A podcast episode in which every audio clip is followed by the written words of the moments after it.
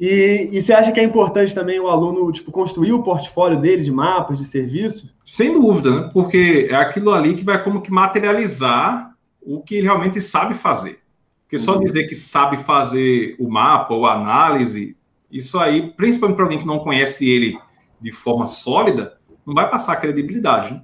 Já uhum. o ser humano, o ser humano é muito visual, né? Quando ele vê ali de frente a ele, ele consegue identificar realmente se a pessoa sabe fazer mesmo, se está querendo prestar um serviço de qualidade ou se está querendo apenas dar a chance de fazer um trabalho que a pessoa não se garante ainda. Fala galera, beleza? Meu nome é Henrique Gonzalez. Eu sou Adelino Neto e esse é o podcast Ambiental Pro. Nós surgimos com o objetivo de descomplicar o geoprocessamento e abrir sua cabeça. Sempre trazendo referências de diversas áreas do mercado para compartilhar histórias experiências e dicas com você, amante do universo GIS. Vamos com a gente?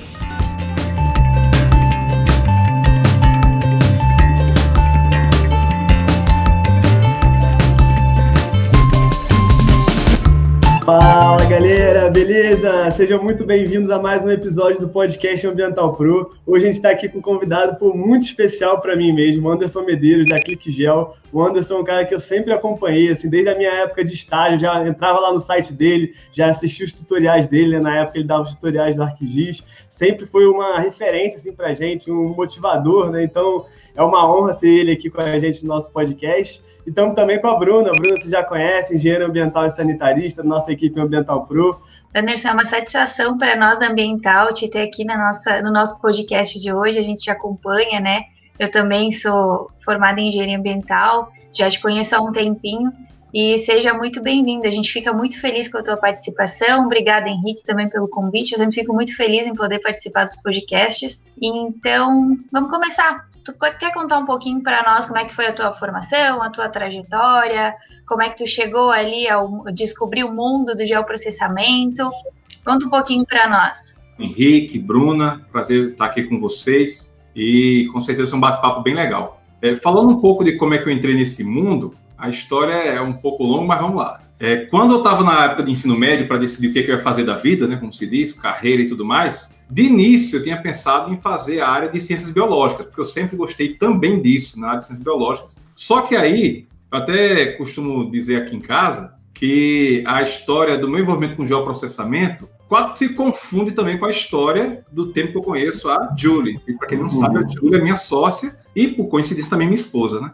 Aí tem um, uma história aí meio que junto com isso. Agora, por quê? Eu conheci a Julie em 2002. Nós éramos amigos, e em 2003, ela começou a estudar geoprocessamento, a graduação em geoprocessamento. E ela sempre comentava sobre o que era o curso de geoprocessamento e tudo mais. E quando foi na época que eu estava para fazer o vestibular, no ensino médio, em 2004, aí eu pedi informações dela sobre os cursos do Instituto Federal da Paraíba, o IFPB, que na época era Cefet-PB. Aí eu fui lendo lá a descrição, o que fazia cada curso, e quando eu olhei o curso de geoprocessamento, eu vi uma frase que eu tinha escutado numa propaganda da televisão que falava sobre os cursos de geoprocessamento, que era sobre desenvolvimento sustentável. Embora eu não soubesse ainda o que era geoprocessamento, quando eu vi essa expressão, eu falei, ah, deve ter alguma coisa a ver com a biologia, que eu também gosto, né? Então tem alguma coisa com o meio ambiente, então acho que eu vou por aqui nessa opção do IFPB. Eu fiz vestibular para geoprocessamento, fiz para geografia na Universidade Federal, na UFPB, e também fiz vestibular pelo, acho que era ProUni, né, que existia o programa do governo, que era para arquitetura e para direito, que eu passei também em outras duas faculdades. Aí chegou a hora de decidir o que, é que eu ia fazer, qual curso desses que eu ia fazer, já tinha passado para os quatro. Aí eu pensei, bom, direito tem um monte de advogado formado, arquitetura também, geografia também, tem muita gente formada. Enquanto geoprocessamento, a minha turma ia ser a sexta da história daquele curso, né, aqui na Paraíba. E a Júlia, inclusive, era da terceira turma. Não tinha turma formada até aquele momento. Na realidade, era essa. Falei, bom, então vamos de geoprocessamento. Aí fui, entrei no curso de geoprocessamento. A turma, por sinal, uma coisa que eu achei muito interessante, ela era muito formada por jovens, a maioria tinha 17 anos de idade, como eu entrei na semana que fez 17 anos de idade no curso. E o pessoal, muitos deles, viam o curso de geoprocessamento como uma segunda opção. Foi aquela coisa, não passei para medicina, estou fazendo uhum. geoprocessamento. Não passei para engenharia civil, estou fazendo geoprocessamento. Tinha muito na turma assim. Tanto que, ao passo que ia ter nas segundas chamadas da universidade, muita gente foi desistindo. E aí foi assim que eu entrei no, no, mundo do geoprocessamento, meio que sem saber ainda muito bem o que, é que ia ser estudado, porque eu sabia o que a Julie, minha amiga na época, né, comentava sobre o assunto. E assim foi que a gente enveredou né, no caminho. Essa foi a introdução do, da história, vamos dizer assim. Não, é até curioso, assim, porque essas pequenas decisões que a gente toma lá atrás, né, como impactam, assim, até, tipo, a minha história é um pouco parecida, assim, eu comecei fazendo engenharia mecânica na PUC, aí eu fiz um tempo de engenharia mecânica e falei, pô, não tô gostando muito, não tô achando muito legal, não é muito a minha cara e tal, e aí eu comecei a fazer tecnologia da informação, e aí eu fiquei fazendo os dois juntos ao mesmo tempo duas faculdades. Aí tava puxado, tava puxado. Tecnologia da informação eu fui mais porque eu passei, eu tava na PUC e eu passei para Unirio, que é uma federal aqui do Rio, em tecnologia da informação, que é o que meu pai é formado. E aí ele ficou, não, faz TI, você vai gostar, você é super sua cara. E aí eu fui. Só que eu já não tava muito, eu fui mais pelo meu pai mesmo, eu fiquei lá fazendo, fiz uns seis meses, e aí eu consegui, tipo, transferência para o FRJ da PUC, né? E aí quando eu fui, aí eu fui engenharia ciclo básico, que aí depois você faz o ciclo básico, depois você escolhe para qual que você vai. E aí chegou no final, eu falei, pô, não sei qual engenharia eu vou, porque a mecânica eu não gostei muito. Ah, mas eu surfo, eu gosto de fazer trilha, então vou fazer ambiental. Eu nem sabia o que era engenharia ambiental. Eu falei, eu sou um cara da natureza, gosto de trilha, eu vou fazer ambiental. Aí quando eu entrei, eu vi que não era nada que eu imaginava. Era tipo, só tinha tratamento de água, tratamento de esgoto. Eu fiquei, nossa senhora, era tipo muita química. Eu falei, cara, pô, não sei se eu gosto também. Só que aí depois que meio que eu me encontrei no geoprocessamento, foi mais assim no, no Ciência Sem Fronteiras, né? Quando eu fui para a Austrália e tal, eu fiz lá GS Remote Science, aí sim que eu falei, ah, pelo menos eu consegui achar alguma coisa na área ambiental que eu realmente goste, que o tempo passa rápido, né? E quando a gente trabalha, para você deve ser assim também, né? Quando a gente trabalha com geoprocessamento, o tempo passa boa, assim, então eu gosto muito mesmo. É, é verdade. Eu, hoje, assim, não me imagino trabalhando com outra coisa que não seja o geoprocessamento. Gosto de outras coisas, claro, né? mas enquanto houver o desejo e essa possibilidade de geoprocessamento, com certeza é a primeira opção. Não é, foi isso Pelo que eu jeito, eu fui a única que optou por engenharia ambiental de cara. Sabendo o que, que era. Não. não. Também não sabia o que era. No momento que a gente começou com estação de tratamento, projeto, física, cálculo, disse, cara, não é nada do que eu estava pensando. E eu descobri o geoprocessamento no sexto semestre. E aí eu comecei a migrar para essa área. E o meu primeiro estágio foi também com geoprocessamento. Aí foi onde eu me descobri e terminei o curso. Então, olha ali, ó, os caminhos parecidos. É, eu sempre falo assim que nenhum de nós, quando é criança, pensa assim, né? Quando eu crescer, vou trabalhar com geoprocessamento. Não é uhum. algo comum ainda, pelo menos. Né? O pessoal fala de ser médico, engenheiro, advogado. Ninguém fala que vai trabalhar com geoprocessamento. Exato. Até, até os meus amigos já são galera tudo adulta, nem sabe até hoje o que é geoprocessamento. Quando eu falar ah, geoprocessamento, então o cara fala, ah, não, o Henrique dá um curso, negócio da área ambiental, muito específico, muito nichado para a área ambiental. Tipo, nem, a galera nem sabe o que é geoprocessamento ainda. Muita a sua mãe sabe explicar o que, que você faz? Hoje em dia sabe, porque já viu muito vídeo meu, fala galera, já viu, não aguenta mais ver. É, se perguntar para os meus pais, eles só vão saber, ah, tem a ver com mapa. E falam, é geoprocessamento. Uhum. Tem a ver com mapa resume assim, né? mas dizer exatamente o que é, eles... Os meus também.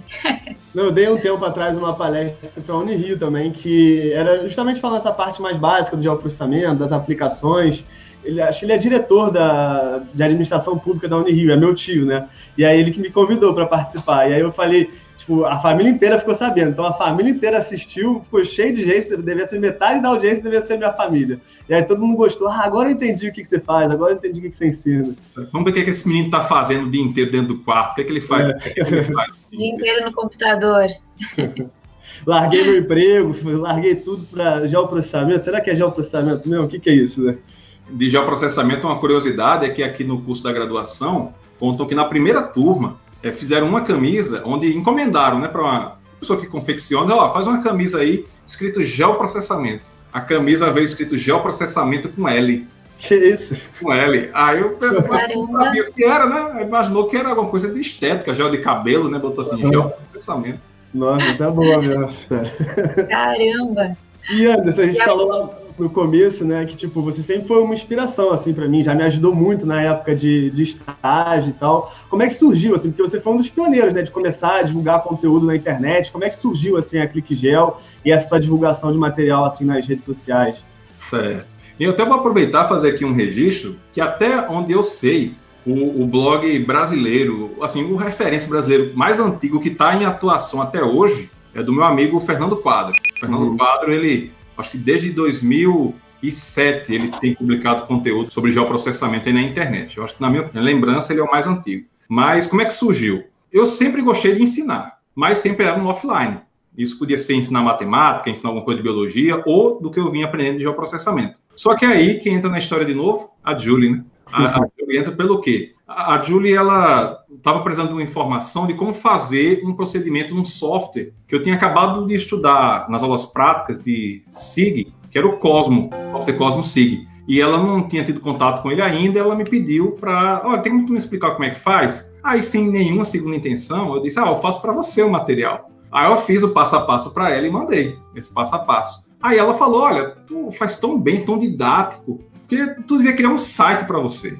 Ah, é, nunca pensei nisso não, mas quem sabe. Aí eu peguei, botei aquilo na cabeça e fui pesquisar como é que se fazia. Não tinha dinheiro, fui procurar uma plataforma gratuita. Eu achei uma plataforma que nem existe mais, chamada Google Pages, que ele permitia você subir arquivos HTML para um servidor gratuito. E na época até o endereço era andersonmedeiro01.googlepages.com, um negócio do tamanho do mundo, né, o, o endereço. E aí, como também eu não estava pagando na época a disciplina de disponibilização de dados geográficos na internet, a gente tinha a noção de HTML, então eu montei no braço as páginas. Montei a página, subi e comecei a colocar tutoriais lá. E qual era a ideia quando eu criei o site? Era ele se vir como se fosse assim, um portfólio do meu conhecimento, porque de início eu não tinha prestado serviço ainda. Então a ideia era, ó, vou colocar aqui o meu conteúdo em PDF mesmo, vão empresas que vão achar isso daqui talvez me chamem para prestar algum serviço. Eu fui colocando, aí começou a ter o efeito colateral que eu não imaginava, que era qual? O pessoal começava a me mandar dúvidas e pedidos de tutoriais. Começava, ah, tem como você ensinar a fazer tal coisa? Eu nem lembro mais o que era, mas o pessoal pedia. Aí eu procurava ir lá fazer o material. E eu acho que no primeiro ano, eu acho que eu publiquei eu acho uns 15 tutoriais. Até que no ano seguinte, isso foi 2008, foi quando a gente criou a Clique Gel, né, vamos dizer assim, foi 30 de janeiro de 2008. Aí no ano seguinte, aí eu recebi um primeiro e-mail me chamando para dar um treinamento. Na época eu estava com 21 anos, em 2009, estou com 33 agora. Né? Era para dar um treinamento para uma empresa de tecnologia em Cuiabá, no Mato Grosso. Eu digo para vocês, para mim era tudo muito novo, porque até aquele momento eu nunca tinha nem viajado de avião. E aí agora, eu ia para um lugar que não conhecia ninguém, como é que era, aquela dúvida de quanto cobrar, aquela insegurança mesmo, né? Mas aí, é, nessa altura, eu estava já namorando com a Júlia, ela deu muita força para fazer, né?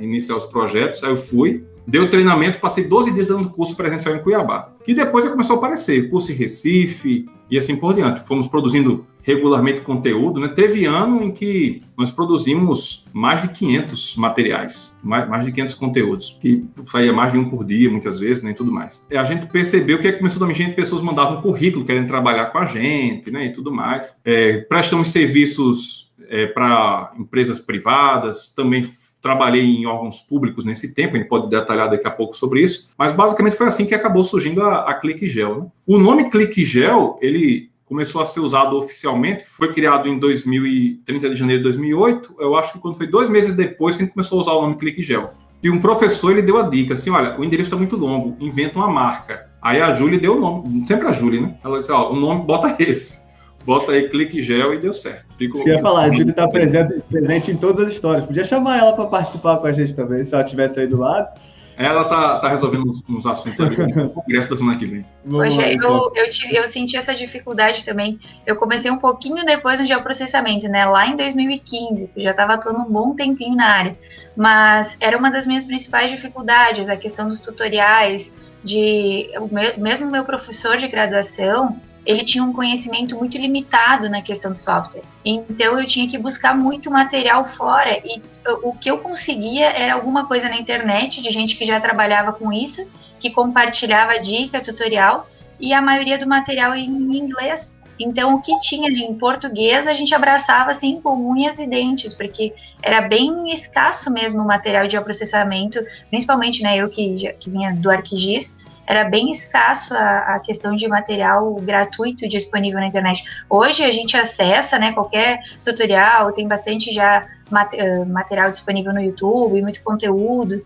Então veio assim num, num, crescimento exponencial, né, no início muito escasso e hoje a gente já tem um acesso, né, um, que nem o Henrique fala também, as pessoas estudaram muito para disponibilizar o material e as pessoas hoje em dia elas já conseguem ter um acesso à curva de aprendizado bem mais curta, né? Então eles Sim. já pegam meio que o caminho, que o bonde andando, então fica bem mais fácil do que quem foi o precursor, né?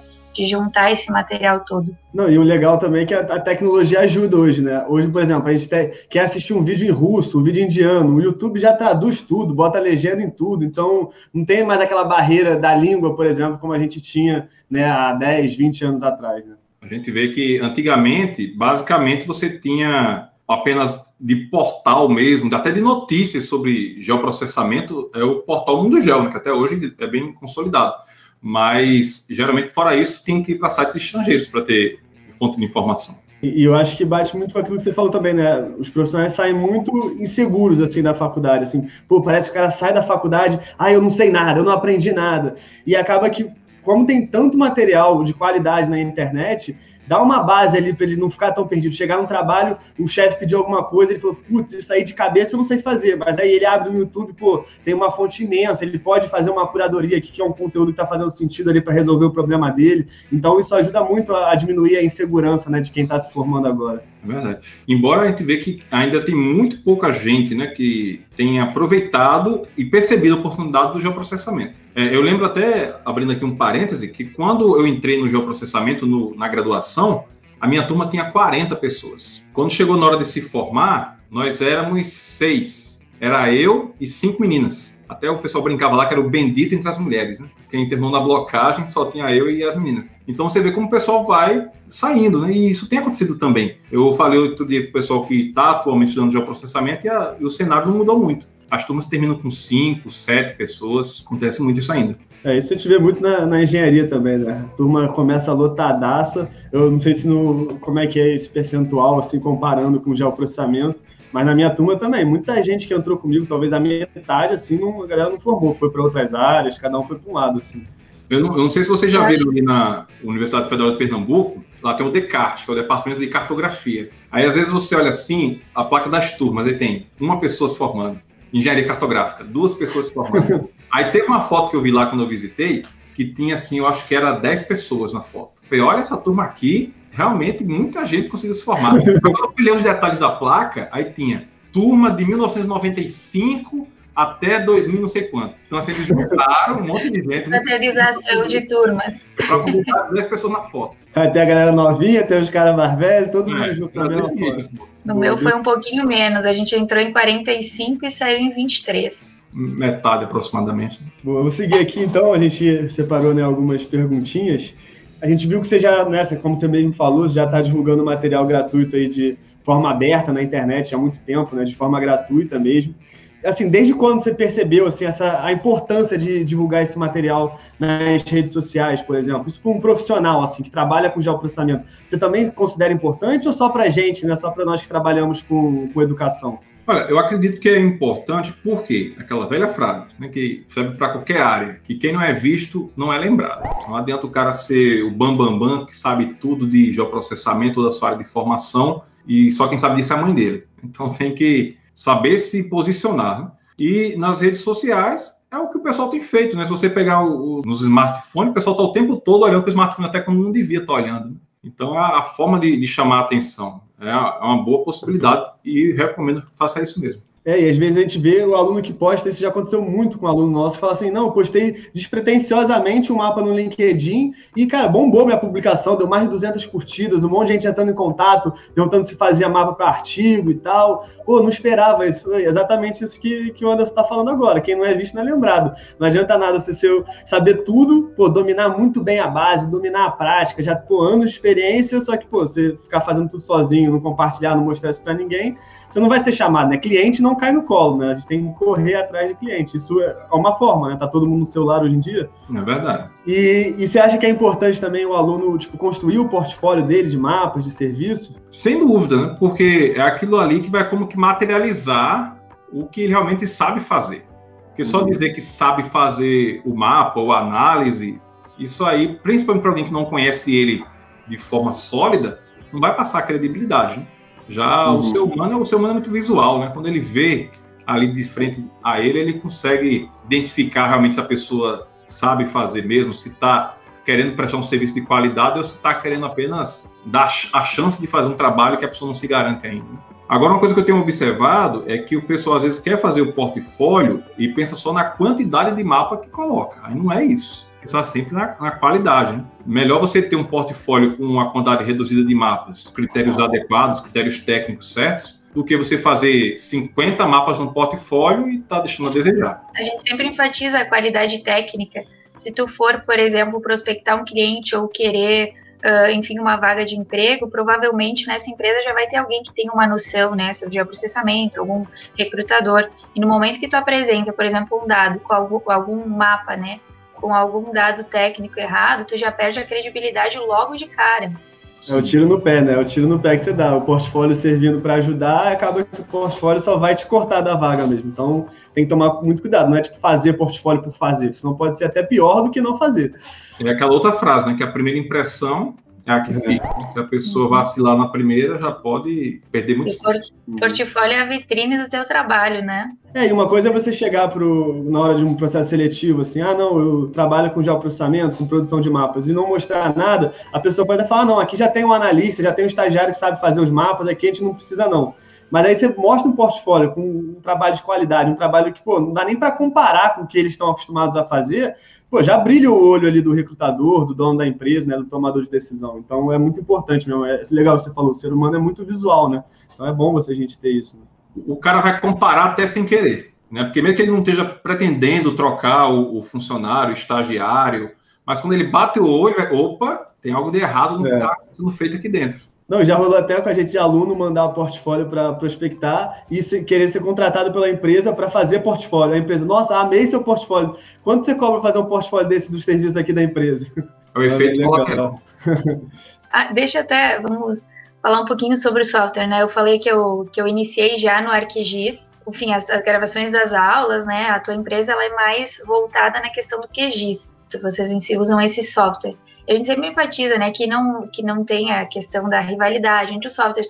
Quanto mais, enfim, programas tu, tu souber mexer, melhor para ti sempre vai ser uma carta na manga, né? Às vezes tu vai ser contratado numa empresa que usa um software ou usa o outro. Então a gente sempre enfatiza essa questão de ter o conhecimento técnico por trás das ferramentas. Né? O que, que tu acha dessa mentalidade, dessa rivalidade entre os softwares, entre os profissionais? O que, que tu pensa em relação a isso? O que eu acho, em duas palavras, perda de tempo. Concordo.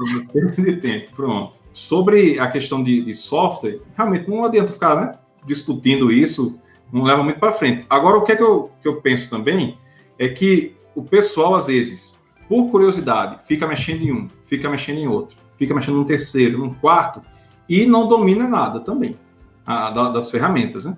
É, porque é importante você ter a capacidade de variar entre uma ferramenta e outra, sem dúvida, sem dúvida é importante. Mas se você também não souber quase nada de nenhuma, também não é grande vantagem. Você tem que procurar saber pelo menos ali o necessário para você saber criar soluções para os problemas que vão surgindo. Até você saber como é que uma ferramenta complementa a outra. Né? É, você mencionou que começou já no ArcGIS. O primeiro software que eu tive contato na área de geoprocessamento foi o MapInfo, que hoje em dia assim, é bem menos usado do que alguns anos atrás. Né?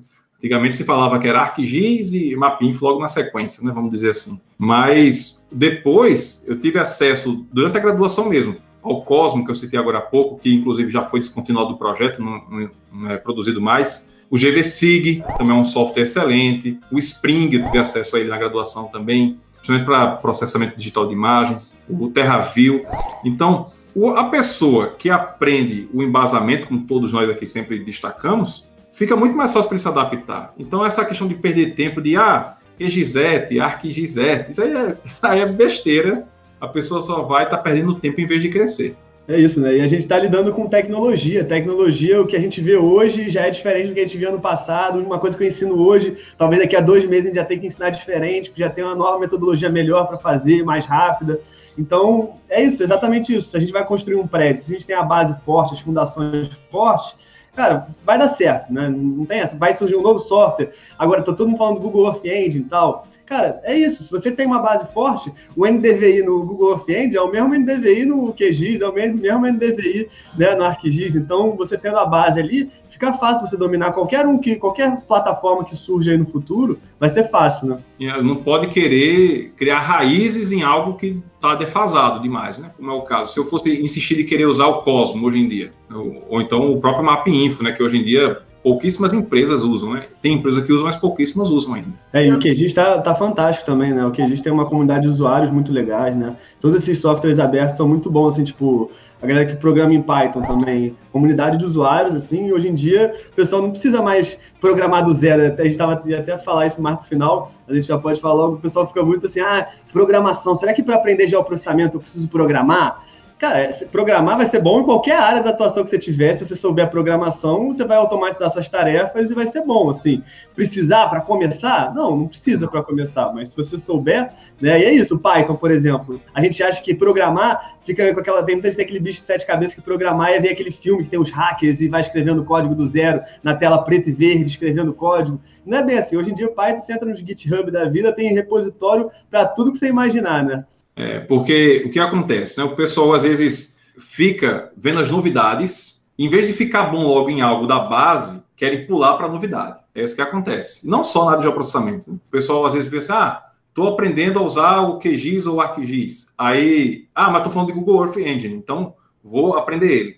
Aí, ah, mas estão falando também sobre usar para trabalhar de campo o GPS TrackMaker. Aí vai querer o TrackMaker e acaba que não aprende a base conceitual uhum. e fica ruim todo o software também. Então, e aí vira aquele apertador de botão, né? O que a gente mais vê no mercado. A quantidade de analista ambiental, apertador de botão. Mas assim, como é que você fez isso? Não, eu não fiz. Tem uma ferramenta aqui que faz e e foi só isso mesmo. Cara, mas você olhou esses parâmetros, está fazendo sentido, você colocou, como é que tá esse raio de busca aí? O cara nem sabe o que ele fez. Não, usei o default aqui, rodou tudo certinho e é isso.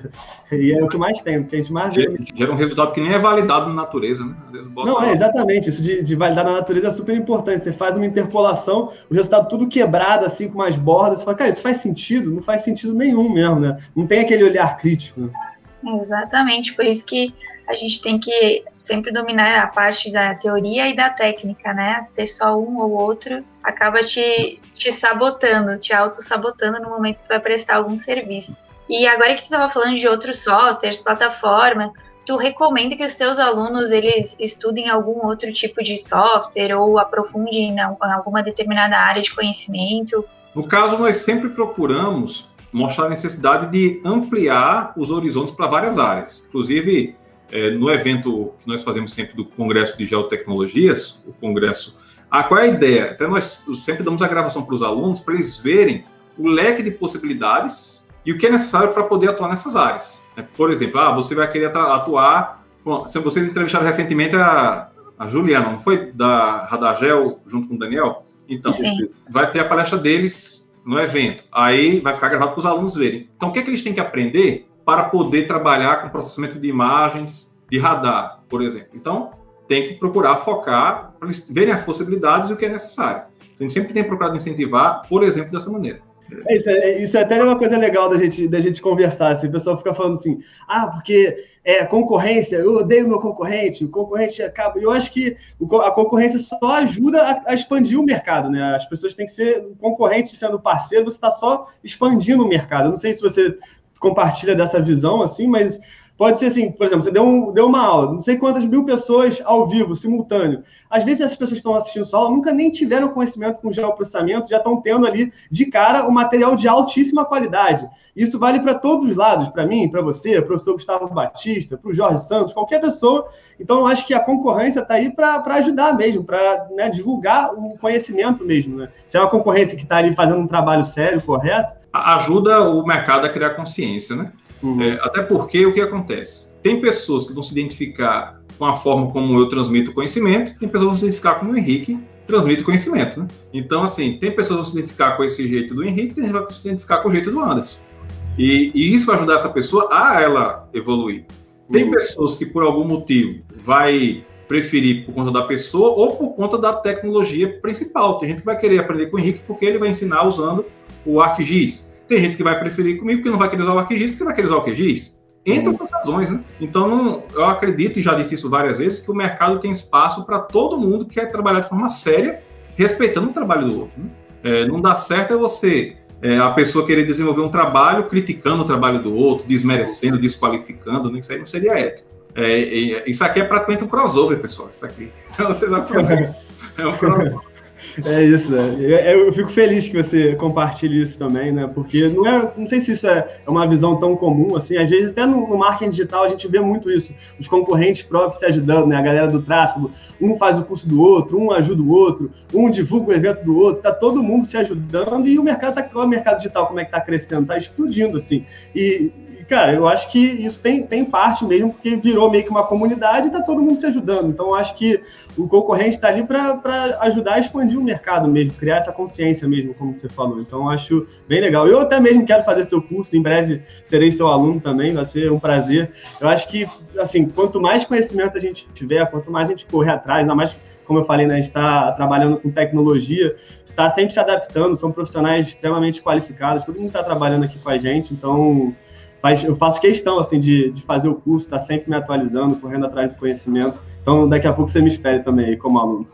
Tá certo. É um prazer ter você conosco. O que o profissional dessa área, né, do geoprocessamento, tem que buscar para é, possuir a dominialidade profissional, já que temos vários program programas que se complementam. Olha, como a gente já estava conversando antes, é, o, o programa ele é bem secundário, né, comparado com outros aspectos, né? É, eu sempre costumo dizer no, nos nossos conteúdos que o profissional vai ter que ter aqueles três pilares: é ter o um embasamento conceitual, dominar a técnica, a prática, mas também fazer o que eu chamo de gestão de carreira, que é ele saber se posicionar no mercado, né? saber divulgar os serviços dele, prospectar os clientes, né? porque senão, se ele for esperar alguém bater na porta dele para oferecer trabalho, vai, vai ficar esperando sentado. Exato. E a gente vai chegando já mais para a parte final. Eu queria que você conversasse um pouquinho, contasse um pouquinho para a gente quais os principais desafios aí que você tem passado ultimamente com a ClickGel ou para o futuro, quais os desafios que você, você tem para. Nós sempre assim procuramos ser cada dia melhor do que éramos ontem, né? Aquele desafio constante de aprimoramento. É, nós temos crescido a equipe aqui, praticamente todos os meses temos tido algum tipo de contratação, ou freelancer, ou então alguém fixo na equipe. Porque a ClickGel, além de tudo, além do projeto educacional, eu vejo também como oportunidade de contribuir com a sociedade por gerar emprego. É, é uma forma de querer contribuir também, né? E o que eu vejo de desafio é porque é uma empresa, quem tem empresa, é, vê como é desafiador você lidar com tudo que envolve. Porque quem assiste o que nós fazemos, o que o Henrique faz também, vocês veem o palco, né? Vocês veem o que está aparecendo na câmera mas não sabe como é por trás. A questão de você ter que gerenciar a equipe, coordenar os projetos, fazer a estratégia de tudo, lidar com imposto, burocracia e tudo mais. Então, como no meu caso, além de dono da empresa, de gestor da empresa, eu também sou a pessoa que produz os conteúdos, para mim, pessoalmente, meu desafio maior é me organizar para dar conta de tudo. Até porque eu não vivo só para a empresa, né? Tem família para dar conta, tem questões pessoais, trabalho voluntário e tudo mais. Realmente, para mim, o desafio hoje seria basicamente isso. Além do fato também que posso mencionar, assim, como também no mercado é, veio muita gente para a internet, também existe muitas pessoas, o que acontece? Que às vezes usam ideias da ClickGel para poder crescer a base daquelas ideias. Isso às vezes gera confusões entre as pessoas, né? Até compartilhando com vocês o que, é que acontece vez por outra. Pessoas entram em contato com a gente, às vezes para fazer uma reclamação, e depois a gente descobre que a reclamação não era da gente, era da outra empresa. Na semana passada mesmo uma pessoa ligou para mim, bravo e tal. Mas eu tô ligando para vocês, ninguém atende. Eu falei, mas o telefone está aqui do meu lado. Aí ele disse, não, porque é, eu tô aqui no, no site de vocês, tem esse número aqui e vocês não estão me atendendo. O número era de uma empresa de outro estado que tinha os mesmos, mesmos dizeres, mesmas promessas, vamos dizer assim, né? Então, essa, essa confusão que é gerada é um desafio para a gente poder contornar, né? Destacar realmente os diferenciais da ClickGel. O que você falou no começo foi, tipo, a gente tem total sinergia, né? Porque, primeiro que a gente teve que aprender a gerir uma empresa meio que no caminho, né? A gente não, sei lá, eu não fiz um MBA de gestão empresarial, nada disso. A gente foi crescendo, começou, era só eu e meu sócio, aí depois a Bruna foi a primeira pessoa que a gente contratou para fazer parte da equipe. Hoje a gente está com sete pessoas, né, no total, contando os sócios. Então, assim, a gente vai crescendo, crescendo, e às vezes a gente, o negócio vira, se não se organizar, se não fizer as coisas de um jeito certo, né, vira meio que uma bola de neve. Então, isso é um problema, porque além de gravar, gravar todas as aulas e produzir material e preparar a live, e a live tem que ter uma historinha para fazer sentido, tem que ser um negócio didático, você tem, pô, a mentoria com o aluno, é tanta coisa que você grava para pensar que, pô, depois você ainda fala, cara, ainda tem que pensar em tudo nessa questão de imposto e burocracia, e aí a nota que está dando problema na nota do aluno, e vai lá e reemite a nota, é, é tanta coisa para ver ao mesmo tempo que, cara, você fica doido mesmo. Você quer que seu dia tenha 32 horas. É verdade. mas eu sou mais produtivo de noite. É muito comum, assim, eu gravar conteúdo mais à noite, de madrugada, assim, duas, três da manhã que eu tô gravando vídeo de dia, é tanta coisa me chamando, o pessoal da equipe mesmo perguntando alguma coisa, que às vezes eu tenho dificuldade de parar para gravar durante o dia. É, não, aqui em casa eu tenho, quando eu tô, agora eu tô na Tijuca, né, que é a casa dos meus pais.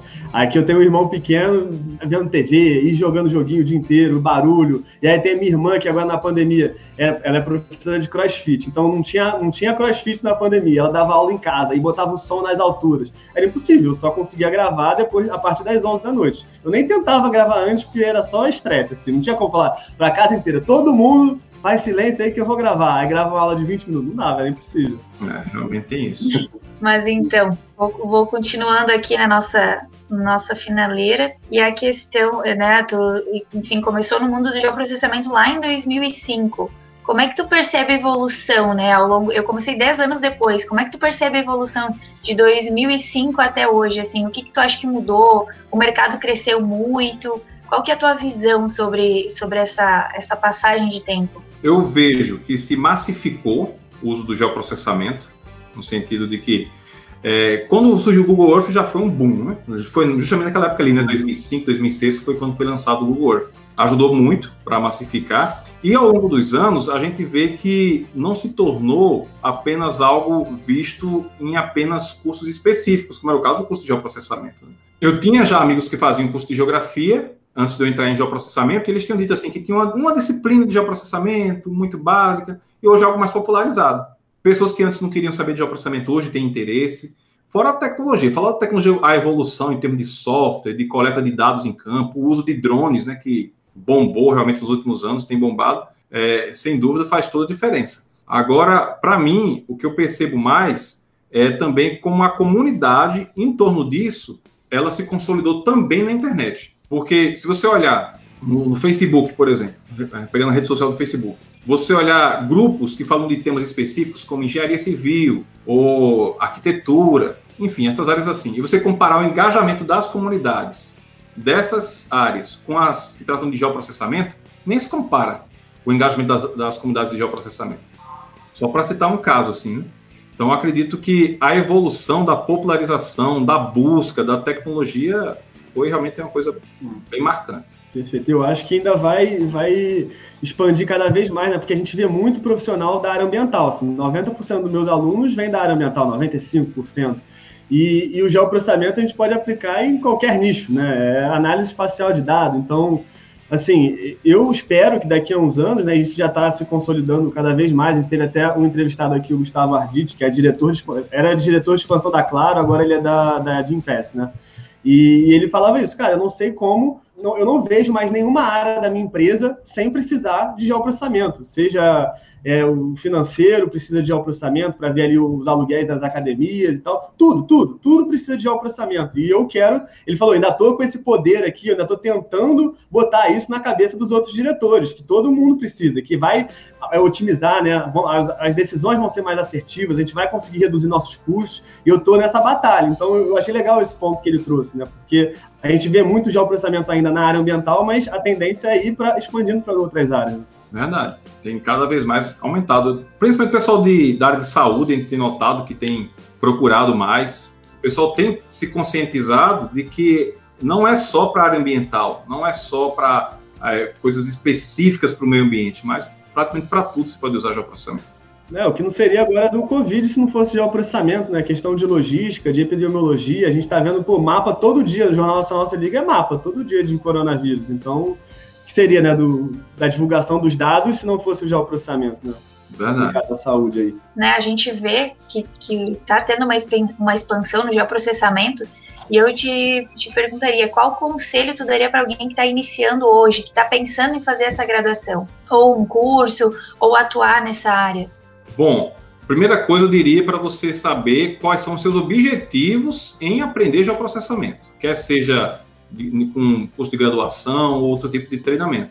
Porque o pessoal às vezes pensa que o que vai ajudar ele a usar geoprocessamento no mercado de trabalho vai ser fazer uma pós-graduação. Só que pós-graduação, o objetivo dela é acadêmico. É para quem está querendo fazer um mestrado, um doutorado, seguir carreira como pesquisador ou professor universitário.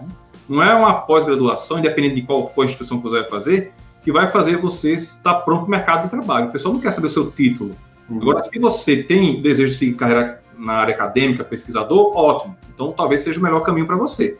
Mas se a sua ideia é empreender, prestar serviço, trabalhar como colaborador numa equipe de uma empresa, aí você procura fazer algum treinamento que lhe dê a habilidade que você precisa para aquilo. Mas a habilidade não é só de apertar o botão, a habilidade é ter o senso crítico para julgar o que você está fazendo. Não, perfeito. Isso a gente fala bastante também, né?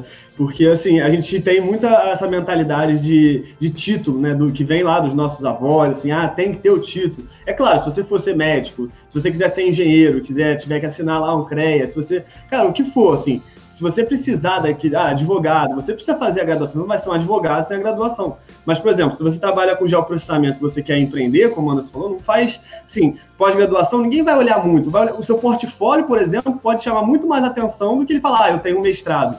Né? Então, é mais, é, a gente está muito mais voltada na, na, questão de resolver problemas, né? de solucionar problemas, de trazer solução, do que simplesmente ter um nome ali no título. É até no, a gente fica falando isso quando a gente dá os treinamentos gratuitos, a gente dá certificado, mas a gente nem gostaria de dar certificado. Eu acho certificado, eu não quero o cara que está entrando na minha aula gratuita simplesmente, ah, eu quero um certificado gratuito. Não, quero que o cara que venha para minha aula venha para aprender, que saia fazendo os mapas, que domine o geoprocessamento. Não, não quero o cara que venha para o certificado. Mas aí, como tanta gente perde já que o papel é muito importante, eu, eu entendo até aquela galera que tem o precisa do certificado para hora complementar na faculdade. Aí beleza, porque precisa lá para se formar de tantas horas. Mas, pô, para mim só por isso mesmo.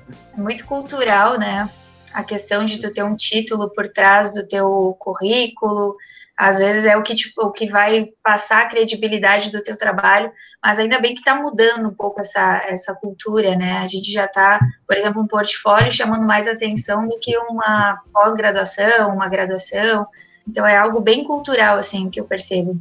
Nessas empresas tipo Google, eles nem olham mais graduação, né? Tipo, ah, aqui que o cara é formado. Não, nem tem mais isso. É, não adianta o cara ter lá o diploma de mestrado, doutorado no currículo e outra pessoa tem só graduação. Se o da graduação apenas ele já tem ali um, um portfólio, algo que comprove que ele sabe resolver o problema, para uma empresa privada vai ter muito mais peso do que o mestrado ou doutorado da outra pessoa. Perfeito. Aí chegamos no final. É, tem uma pergunta que a gente faz para todo mundo também.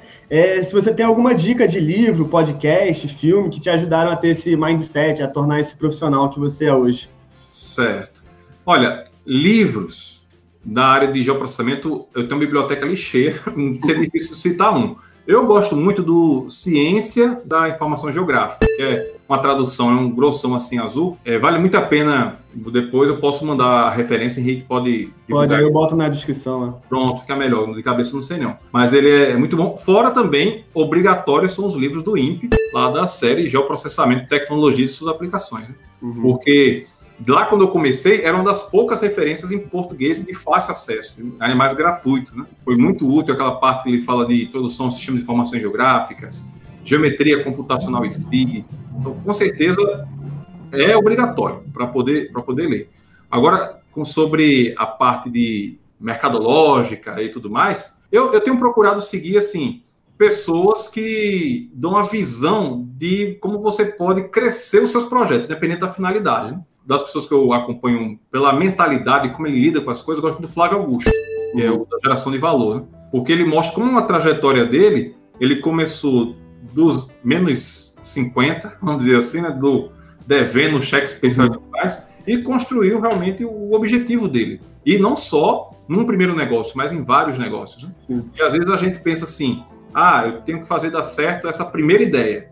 E às vezes a primeira ideia não dá certo. Então, você procurar a solução para ver outros caminhos dentro do problema que surja e para atingir seus objetivos. Uhum. Eu li o livro dele, é bem legal. Eu li aquele ponto de inflexão.